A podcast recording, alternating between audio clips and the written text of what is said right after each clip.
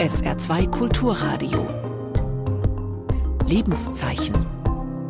Heute von Alessa Holichhaus, Evangelische Kirche. Ich verrate Ihnen jetzt etwas. Morgen werde ich 33 Jahre alt. Ein paar Freunde, Mama, Opa und Schwiegerfamilie kommen zum Geburtstagskaffee vorbei. Eigentlich mehr aus Spaß habe ich meine Mama gefragt, ob sie mir einen Geburtstagskuchen wie früher backen kann.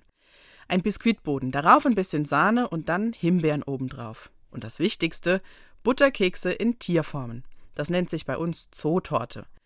Als Kind habe ich die schon unheimlich gern gegessen und ich freue mich drauf, dass meine Mama mir wirklich eine backt, obwohl es ja eigentlich nur ein Spaß war. Eins beschäftigt mich aber ein bisschen.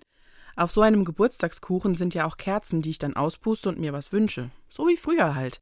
Nur, ich weiß gar nicht so richtig, was ich mir wünschen soll.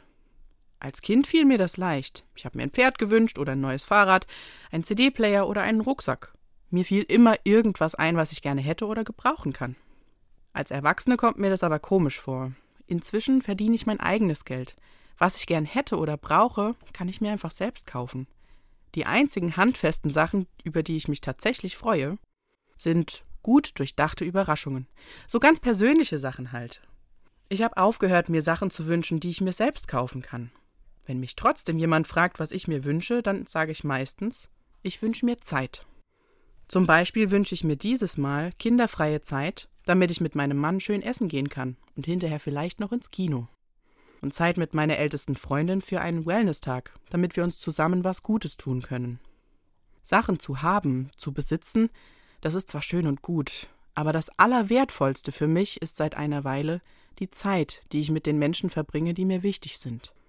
Genau betrachtet ist Zeit auch wirklich das Wertvollste, das ich als Mensch habe. Geld kann ich irgendwie auftreiben, aber meine Lebenszeit hat einen Anfang und ein Ende. Umso lieber will ich die Zeit nutzen, die mir geschenkt ist. Für Schönes, für Liebevolles.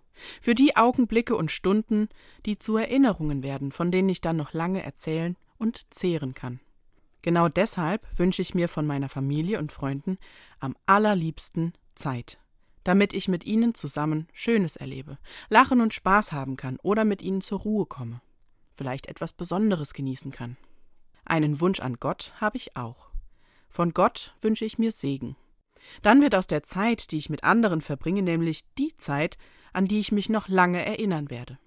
Das bedeutet Segen für mich. Dass aus einem einfachen Moment eine bleibende Erinnerung wird, die mich auch noch lange danach zum Lächeln bringt, wenn ich daran denke, mir ein warmes Gefühl gibt. Segen wünsche ich mir außerdem für die Tage, an denen ich am Ende meiner Kraft bin. Ich glaube, dass Gottes Segen mir hilft, die schlechten Zeiten auszuhalten, durchzuhalten. Leider weiß ich, dass nicht alles in den nächsten Monaten rosig wird. Egal ob beruflich oder privat, Herausforderungen gibt es immer, und dafür hoffe ich, dass Gott mir seinen Segen schenkt. Übrigens wünsche ich Gottes Segen auch anderen zum Geburtstag. Das klingt bestimmt merkwürdig für Sie, liebe Zuhörerinnen und Zuhörer, aber ich denke mir immer, Segen schadet nicht. Nein, im Gegenteil. Segen kann ich mir für mich und für andere nie genug wünschen. Vor allem nicht, weil unsere Zeit irgendwann ein Ende haben wird. Deshalb wünsche ich Ihnen eine segensreiche Zeit. Hoffentlich warten auf Sie in diesem Jahr wundervolle neue Erlebnisse, an die Sie sich noch lange erinnern können. Sie hörten einen Beitrag der evangelischen Kirche.